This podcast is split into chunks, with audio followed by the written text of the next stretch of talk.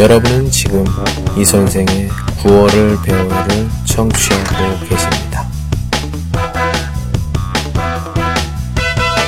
您正在收听的是由喜马拉雅独家发布的李先生的广播。多多评论，多多赞，谢谢。 오늘 소개할 한마디는 곧 우리 만날 거야 입니다. 不久的将来我的会见面。 直译的时候，곧是马上，우리是我们，만날거야是会见面的意思。我有一个朋友好久没见过，到底春节的时候去他的老家，好好玩，好好吃，好好聊天。嗯，还有两天，很期待。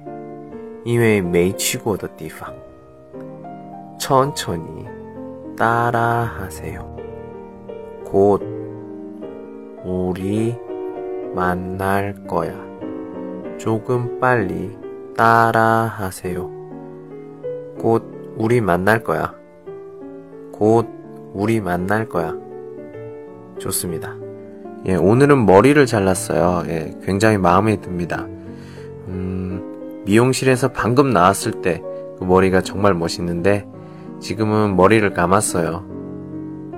그래서 예, 좀 약간 불안합니다. 어떻게 다시 했을 때 머리가 잘 나올지는 잘 모르겠어요. 예, 오늘은 여기까지. 안녕.